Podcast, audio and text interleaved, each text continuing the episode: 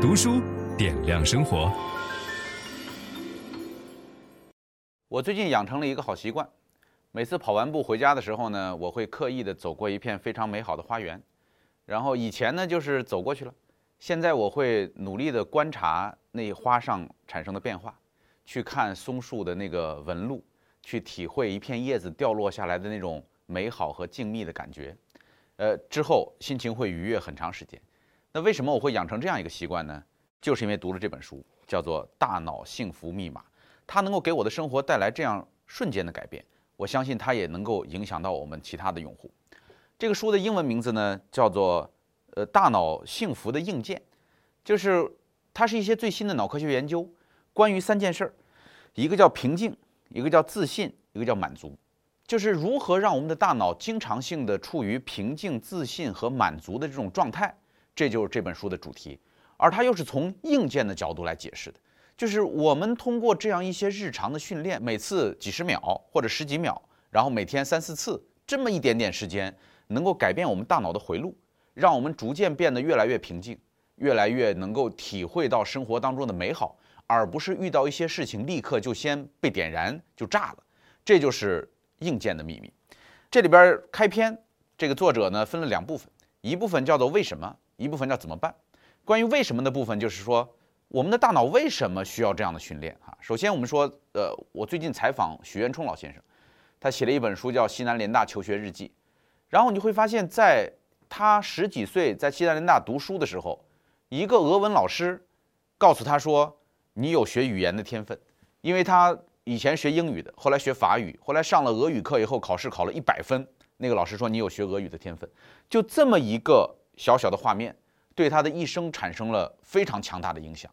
而我们每一个人这一辈子当中一定都能够找到那么一些画面，这一个画面可能确定你的职业方向，可能确定你的一些性格，确定了你和别人之间相处的方式，这就是我们说这种画面的影响力。那为什么这些画面影响力如此巨大呢？因为每一个人其实都有一些内在的力量，我们在这个世界上需要跟外部的很多挑战。进行这个交锋，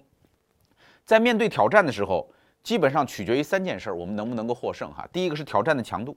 第二个是你的脆弱性，第三个是你的应对能力。那这里边最重要的来源就来自于你的内在力量是否强大。而一个人的内在力量有三分之一，这个作者讲哈，有三分之一是来自遗传，就是遗传当中你的父母的基因带给你的三分之一的素质，而三分之二是来自于日积月累不断的训练。而这个训练是有效的。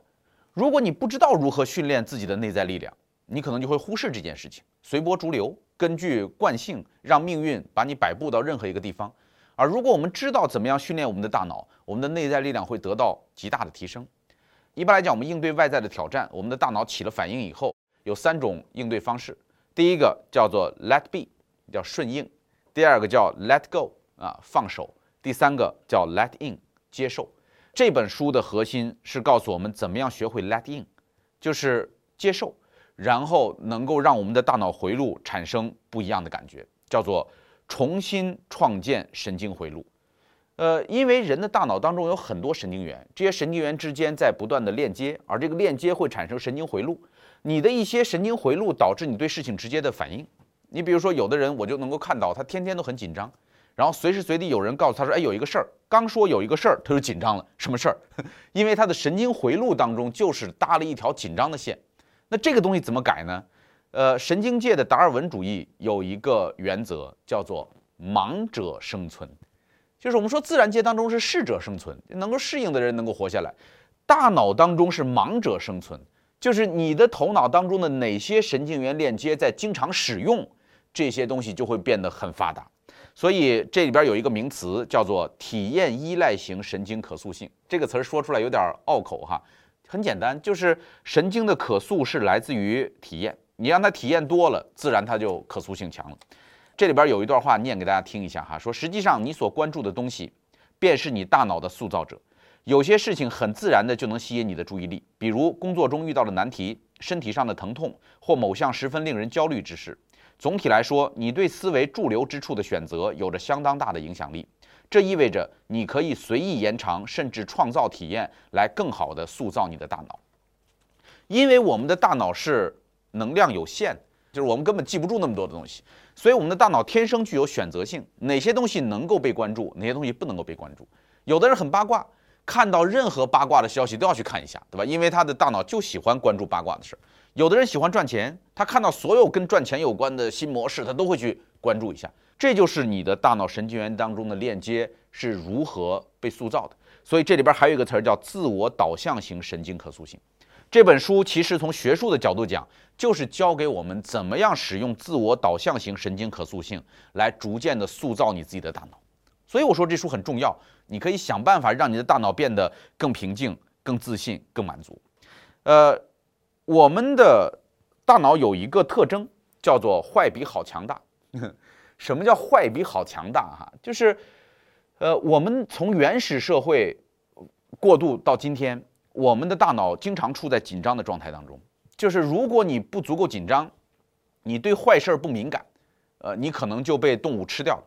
呃，你走在大街上，你看人走来走去，你觉得没有什么反应，但是如果有一个人举起一把菜刀，你肯定一眼就看见了。这就是我们说坏比好要强大。呃，一天当中发生了大概二三十件事儿。这里边十九件事儿都是好事儿，都是你表现得很棒的，但是唯独有一件事儿你丢脸了，你想想看，你今天晚上躺在床上会想哪件事儿，对吧？我们经常躺在床上回忆的就是，哎呀，今天我不应该说那个话，今天我穿那个衣服真是很丢脸，对吧？因为坏比好强大，你会更加关注于那一件错误，而不去关注那十九件好事儿。但是这样带来的后果是什么呢？就是我们的性人体会产生血球反应。杏仁体的血球反应是什么？你比如说，一个人如果对人际关系特别的敏感，啊，他觉得别人都在欺负他。我见过这样的这个朋友，就这样，就是他觉得周围的人为什么总是针对我？好了，结果是什么呢？结果就是他越发的感受到周围的人总是针对我，于是这个杏仁核就变得越来越发达，今后就变成别人没说什么，别人说了一句正常的话，其他人都没有反应，但是他的反应是你为什么针对我？呃，这就是杏仁核的血球反应。如果你放任你的头脑当中的杏仁核来掌控你的人生，你就会发现它对外界的东西过于敏感，压力变得过于巨大，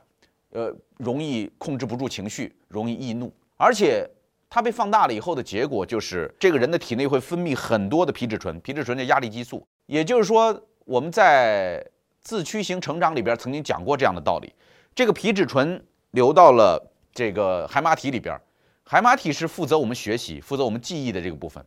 呃，皮质醇会杀死海马体的细胞，从而导致记忆力下降，然后有很多东西学不会，不愿意接受新生事物，都是这么一连串的效果产生的。所以我们说，有时候人真的是越忙越穷，越穷越忙，这是一个恶性循环。咱们在讲那个贫穷的本质的时候，曾经提到过这个，就是如果你意识不到自己陷入了贫穷的陷阱。你觉得我就是需要干更多的活儿，我我需要想办法去去把我的这个模式复制的更多，你最后就疲于奔命。分享知识是一种美德，当我们每一个人都在不断的分享知识给这个社会的时候，我们这个社会将会变得越来越好。所以，如果您喜欢这本书的内容，把它分享到您的朋友圈当中，或者给到您指定的某一个人都可以。您关心谁，就把知识分享给他。谢谢。本音档是由樊登读书小草远志提供。解锁本书精华解读全集，请搜寻 triple w 打 d u s h u 打 com 打 t w。